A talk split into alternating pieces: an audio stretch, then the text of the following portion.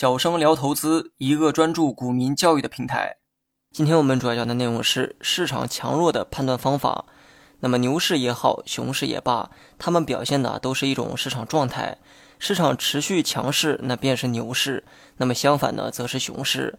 那么今天咱们就来讲一讲如何判断市场的强弱，这也有助于你更好的判断目前所处的市场状态。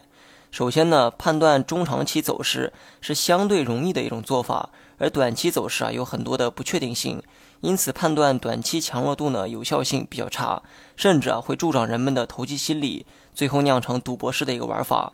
那么不管是牛市还是熊市，这种市场状态呢，不会是短期的行为。短期内的大涨大跌啊，根本无法定义为牛市或者是熊市。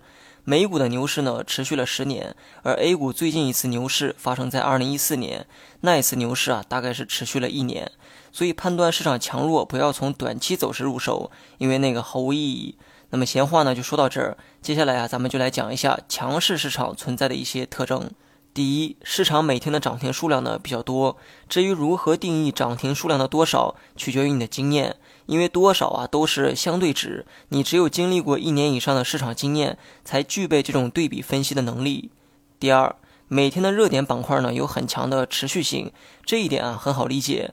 强势市场往往存在多个热点板块，而且这些热点啊经常霸占涨幅榜，不会出现一日游的现象。这些热点呢会持续带动市场的做多热情。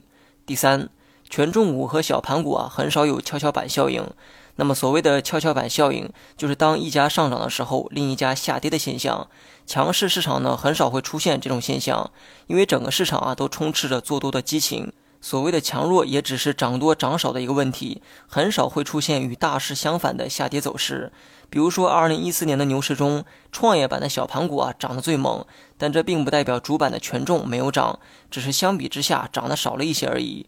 但如果市场本身呢比较弱，当一方出现明显走强的时候，另一方啊多半会走弱，因为市场没有那么多的增量资金，有限的资金做多一个领域，那么另一个领域必然会出现失血的现象。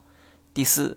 强势市场对利好消息啊有放大的功效，而对利空呢反倒表现为极大的包容，因为市场整体向好，一旦出现利空，反倒呢会被认为是低吸的好机会，所以市场啊稍作调整之后又会重新拉高。